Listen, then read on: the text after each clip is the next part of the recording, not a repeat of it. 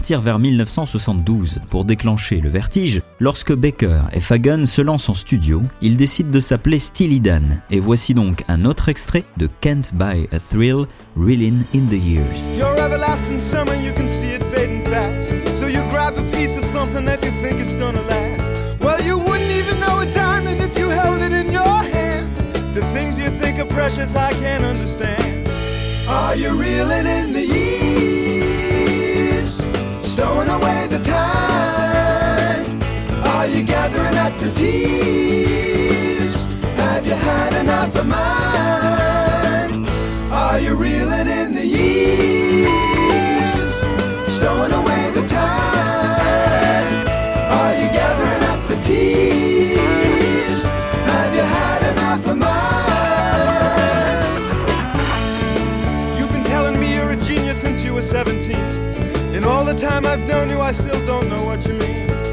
The weekend at the college didn't turn out like you planned. The things that pass for knowledge I can't understand. Are you reeling in the years? Stowing away the time? Are you gathering up the tears? Have you had enough of mine? Are you reeling in the years?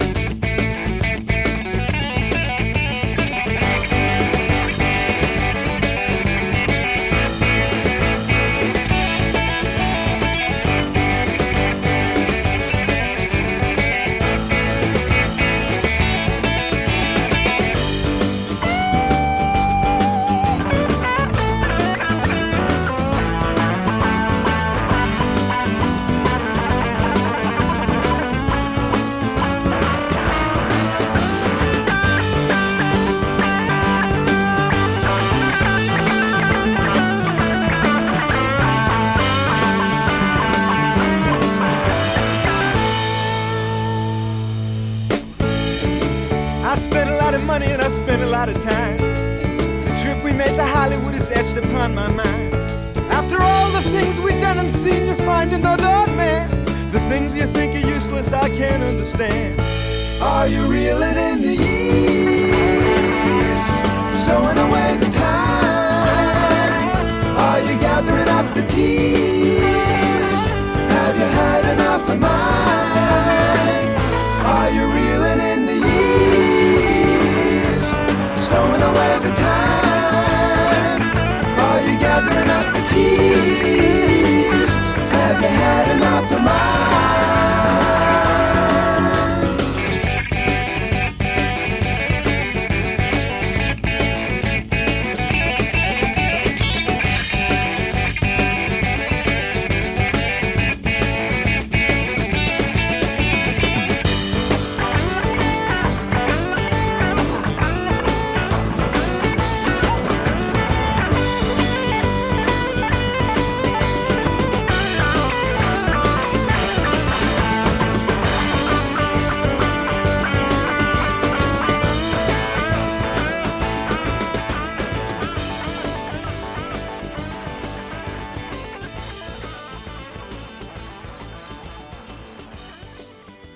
Reeling in the Years par Steely Dan et deux musiciens qui vont débouler d'une manière particulièrement fracassante dans l'histoire de la musique et du son qui façonnera les années 70, rien que ça. Et comme je le disais quelques mois plus tôt, c'est leur batteur qui a décidé de quitter la musique pour faire carrière dans un domaine qui n'en est pas vraiment éloigné, notamment pour son besoin permanent du sens du rythme, la comédie. Il s'appelle Chevy Chase et en 1973, après quelques boulots en tant qu'auteur, il va rejoindre d'autres humoristes à l'écriture de l'émission de radio The National Lampoon Radio Hour. Parmi ses collègues, on retrouve John Bellucci, Gilda Radner et les frères Brian et Bill Murray, une équipe qui va bientôt se retrouver dans une toute nouvelle émission proposée par la NBC le samedi soir. Et c'est là que notre vertige commence, car on assiste au début d'une aventure humoristique qui aura une influence inimaginable sur le monde de la musique, où que vous soyez, et qu'importe le moment où vous écoutez cette émission, en direct sur Radio Campus Bordeaux, ou une radio du réseau Radio Campus France,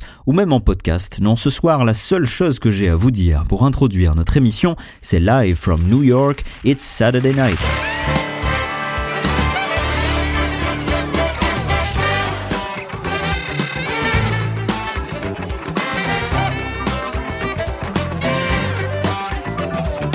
Le 11 octobre 1975, des millions d'Américains découvrent une nouvelle émission de divertissement, le Saturday Night Live, dont le concept est simple, près de deux heures de show où s'enchaînent les sketchs et les parodies, tout ça en direct avec une célébrité ou un sociétaire pour présenter l'émission et des artistes ou groupes pour des séquences musicales. La recette fonctionne tellement qu'à l'heure où j'enregistre cet épisode, le SNL est sur le point d'entamer sa cinquantième et peut-être dernière saison, un demi-siècle après son démarrage, du jamais vu dans l'histoire de la télé. Alors évidemment, ce soir, je parlerai assez peu du cœur principal du SNL qu'est l'humour et de l'influence considérable que ça a pu avoir sur la culture américaine avec la découverte de gens comme Eddie Murphy, Ben Stiller, Conan O'Brien, Tina Fey, Mike Myers, Adam Sandler, Kristen Wiig, Jimmy Fallon ou encore Will Ferrell pour n'en citer que quelques-uns. En revanche, dès le début du culte qui s'est développé autour du show dans les années 70, passer sur la scène du Saturday Night Live est très vite devenu le truc cool à faire quand on fait de la musique, et aujourd'hui c'est même une consécration.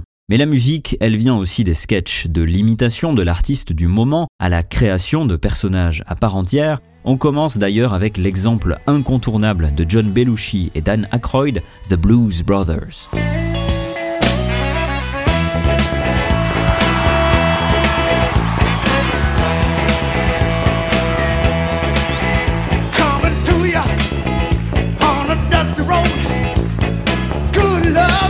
I got a truckload.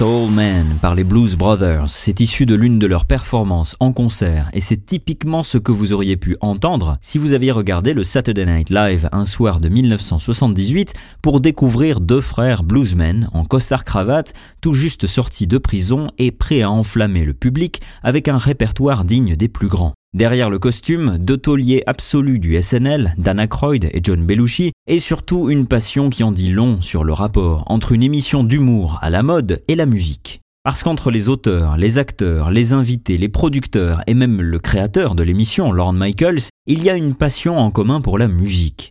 Michaels dira d'ailleurs que dès le début, ils étaient d'abord tous des fans de tel ou tel groupe, et que le concept de l'émission devenait un vrai bon prétexte pour inviter tel ou tel artiste du moment. Pour peu que les humoristes eux-mêmes soient des fondus de la culture blues, c'est le cas d'Aykroyd et Bellucci, ce sont aussi des musiciens par ailleurs, comme Steve Martin, qui après son sketch King Tut, devenu un vrai tube, continuera également une carrière musicale de grande qualité. Now when he was a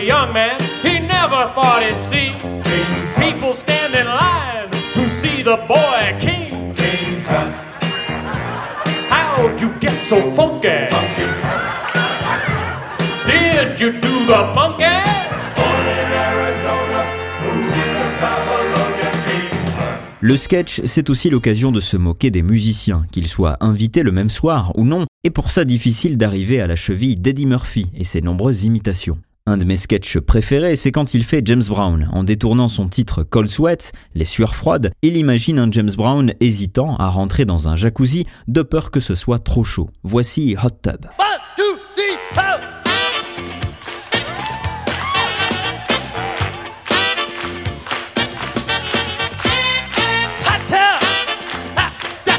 tub, I'm full of water.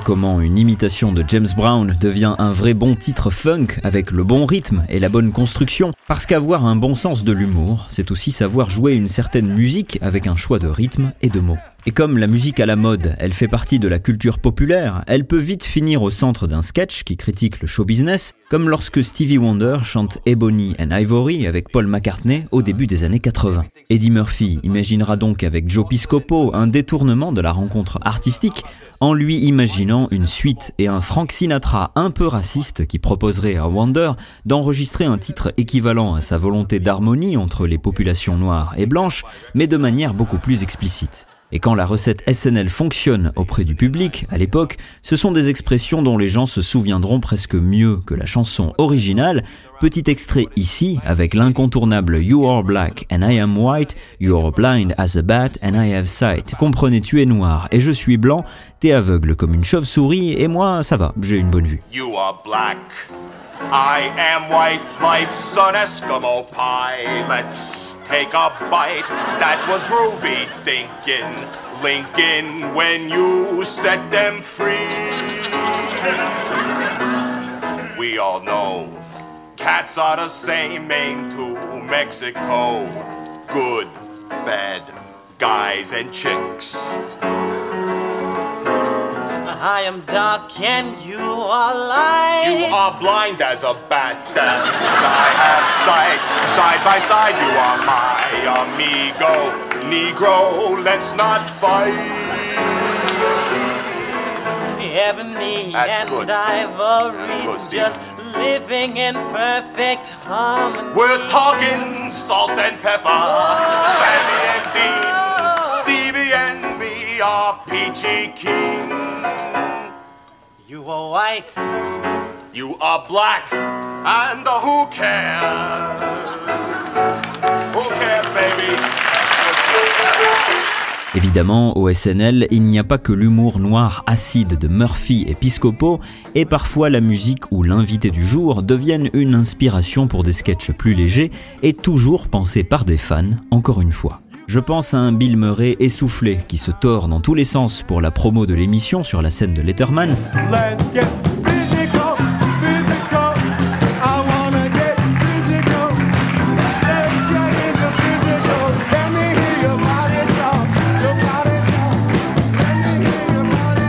un bon moyen d'annoncer la venue de la vraie Olivia Newton-John à la fin de la septième saison du SNL en 1982, Physical.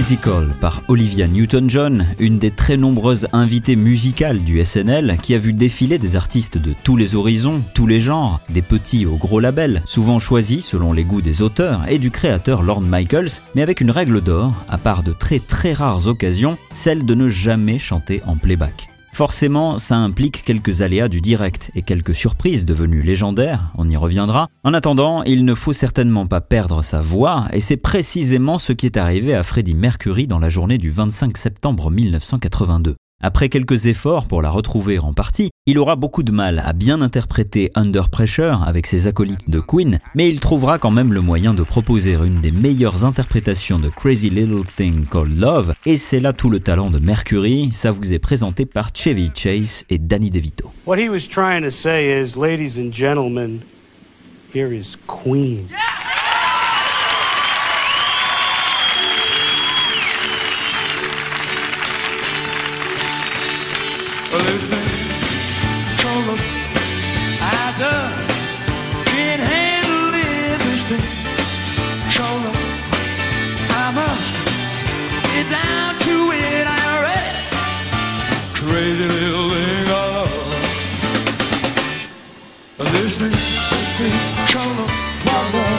It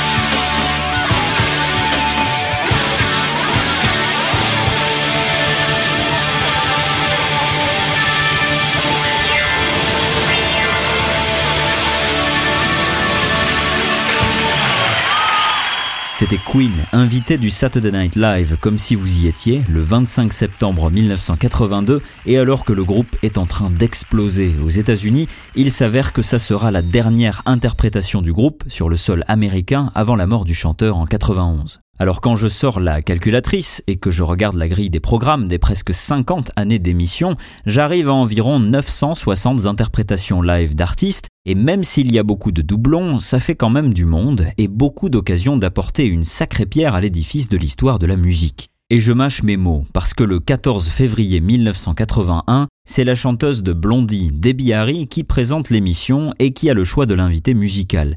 Elle n'imagine certainement pas qu'elle va participer à l'une des plus grosses révolutions musicales, puisqu'elle insistera pour faire passer les Funky 4 plus 1 sur scène et montrer du rap à la télévision américaine pour la toute première fois à une heure de grande écoute. Chris Stein, son guitariste, racontera plus tard au magazine Rolling Stone qu'il s'était alors retrouvé à devoir expliquer ce qu'était le scratch à une équipe technique particulièrement nerveuse à l'idée d'avoir un DJ derrière des platines. De toute façon, l'avant-garde rap de Blondie, on l'entendait déjà un an plus tôt dans Rapture.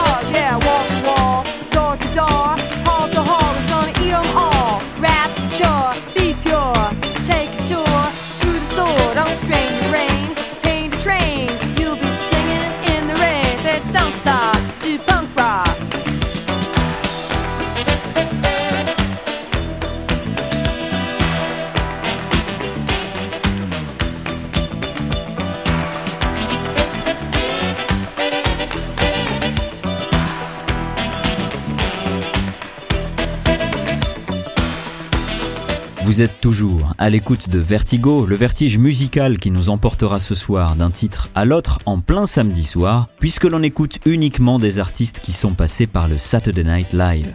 Et nous ne sommes certainement pas samedi si vous écoutez cette émission en direct sur l'antenne de Radio Campus Bordeaux 88.1 FM comme un mardi sur deux de 21h à 22h ou alors bien plus tard sur une radio du réseau Radio Campus France ainsi qu'en podcast n'importe où et n'importe quand. D'ailleurs, si vous voulez tout savoir à propos de notre émission ou la réécouter, le mieux est de nous rejoindre sur les pages Facebook et Instagram de Vertigo.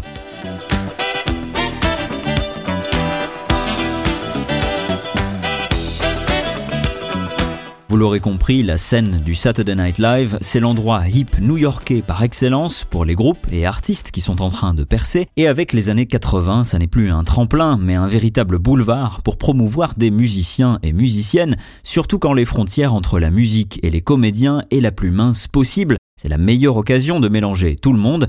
Imaginez passer d'un sketch lumineux avec Julia Louis-Dreyfus ou Jim Bellucci et enchaîner avec le dernier tube des Men at Work.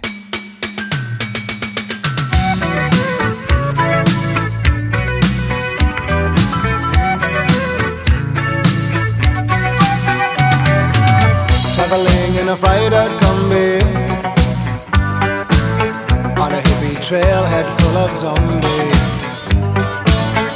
I met a strange lady, she made me nervous. She took me in and gave me breakfast. And she said, do you come from a land down under? Where women go and men wonder. Can't you hear, can't you hear the thunder? You better run, you better take cover.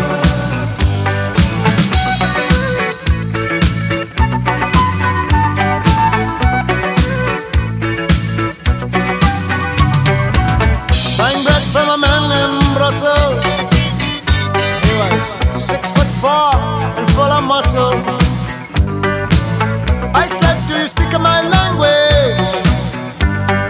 He just smiled and gave me a Vegemite sandwich. And he said, I come from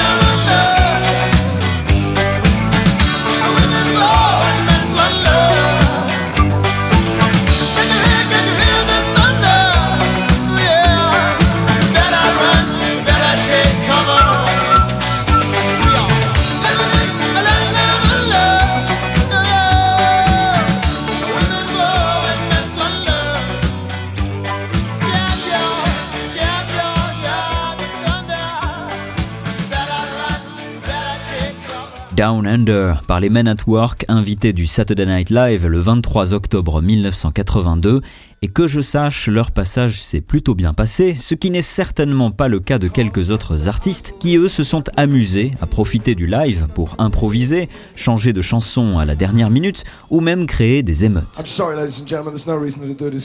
Pour ça, il existe désormais un vrai clan des groupes bannis de l'émission pendant plusieurs années après leur passage, le premier étant peut-être Elvis Costello qui arrête tout pour jouer le controversé Radio Radio en décembre 77 et qui fera face à un doigt d'honneur de Lorne Michaels lui-même, ou alors le groupe Fear, invité par John Bellucci pour Halloween 81, après avoir gentiment nargué d'un quel plaisir d'être ici dans le New Jersey, chose que vous n'avez certainement pas envie de dire en plein Manhattan, ils vont carrément déclencher une bagarre avec leurs amis, histoire de traumatiser les vrais membres du public en plein milieu.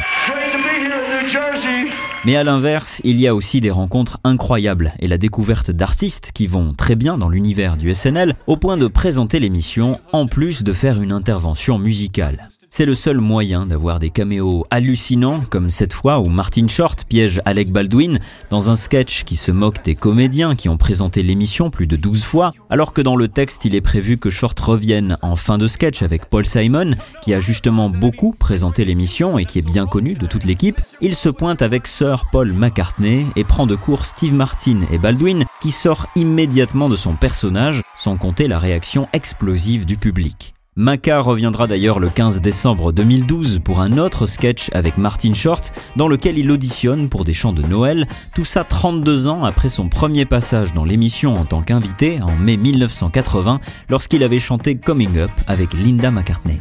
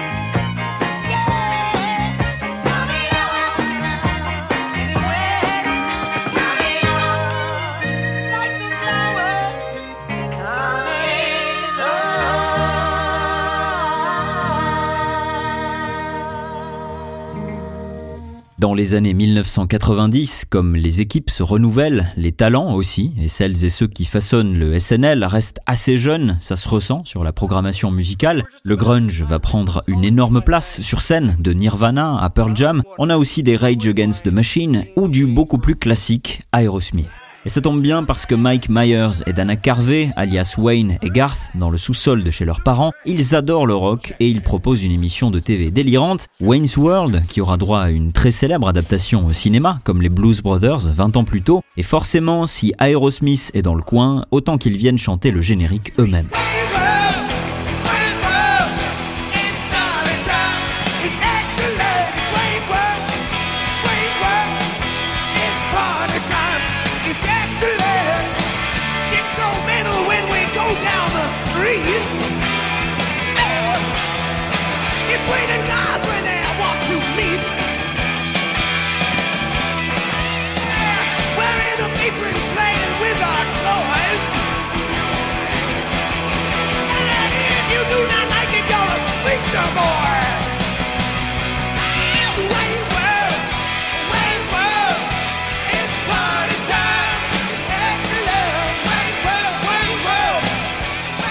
Le SNL, c'est aussi la rencontre de différentes générations du rock, l'espace d'un soir, en direct, quand Tom Petty vient de se séparer de son batteur et qu'il se tourne donc vers un jeune fan, Dave Grohl, qui lui vient de perdre son ami Kurt Cobain, chanteur de Nirvana, en 1994. Le 19 novembre, il remonte donc sur scène pour la première fois et peut se défouler à la batterie derrière un de ses idoles pour une interprétation mémorable de Honeybee et You Don't Know How It Feels.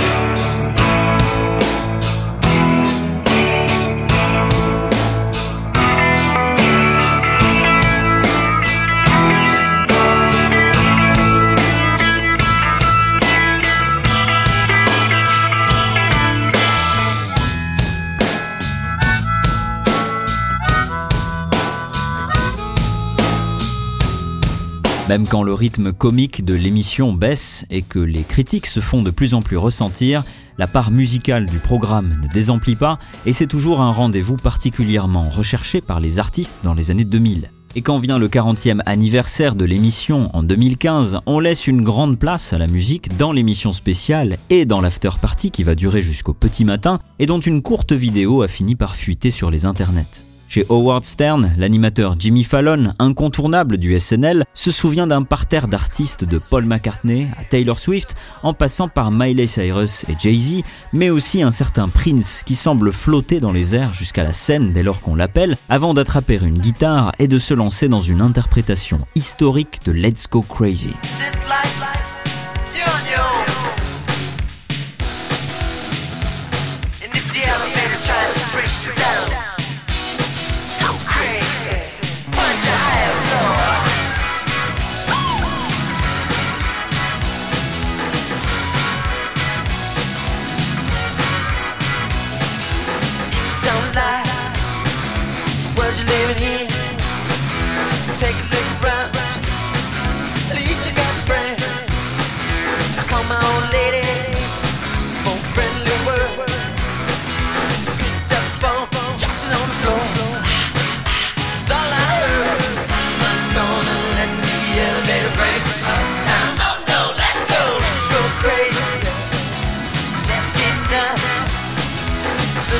purple melody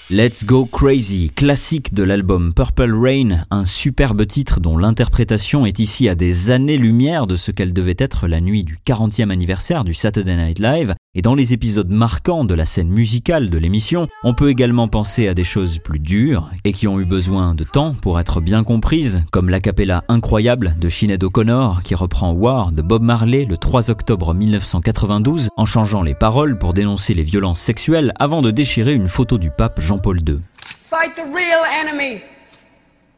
Et c'est assez fou comme des années plus tard, sur une note quand même bien plus légère, même en 2021, on arrive encore à choquer, puisque c'est la géniale Phoebe Bridgers qui fera à nouveau beaucoup parler, surtout au sein de la vieille classe des rockers visiblement dépassés, et qui seront nombreux à critiquer son pétage de guitare pour finir I Know the End le 6 février, une version live que je vous propose immédiatement. Somewhere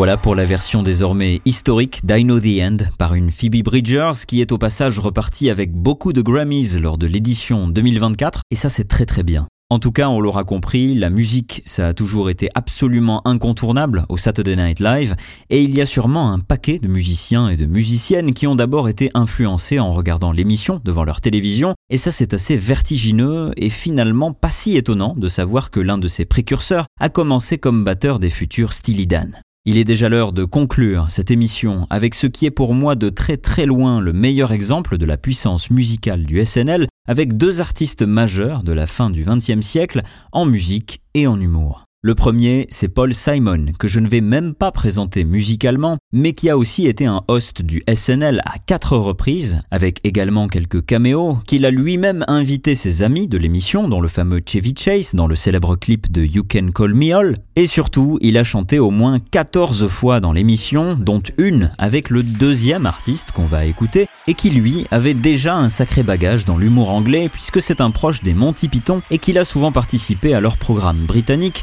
en plus d'être l'un des quatre Beatles, rien que ça, George Harrison. Le vertige est donc total quand ces deux-là sont réunis sur la scène du studio 8H au 30 Rock le 20 novembre 1976. Merci à vous de nous avoir suivis. J'espère vous retrouver prochainement pour un nouvel épisode de Vertigo. Et d'ici là, je vous laisse avec Paul Simon et George Harrison qui chantent Here Comes the Sun en plein Saturday Night Live. À bientôt.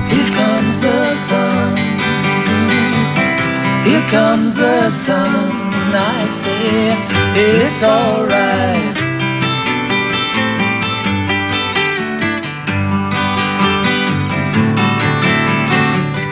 Little darling, it's been a long, cold, lonely winter. Little darling, it seems like years since it's been here. Here comes the sun. Here comes the sun. I say, well, it's alright.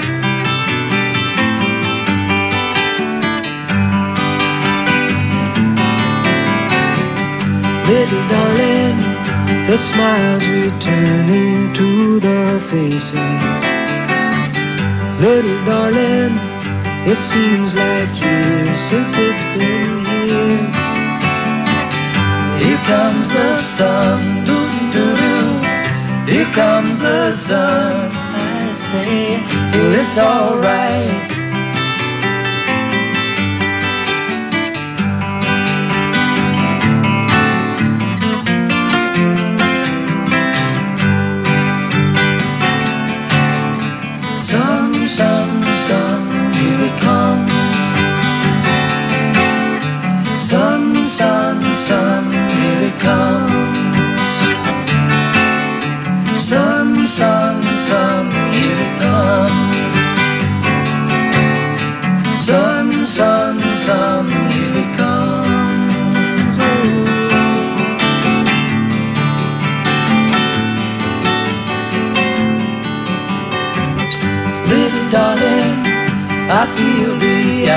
Is slowly melting.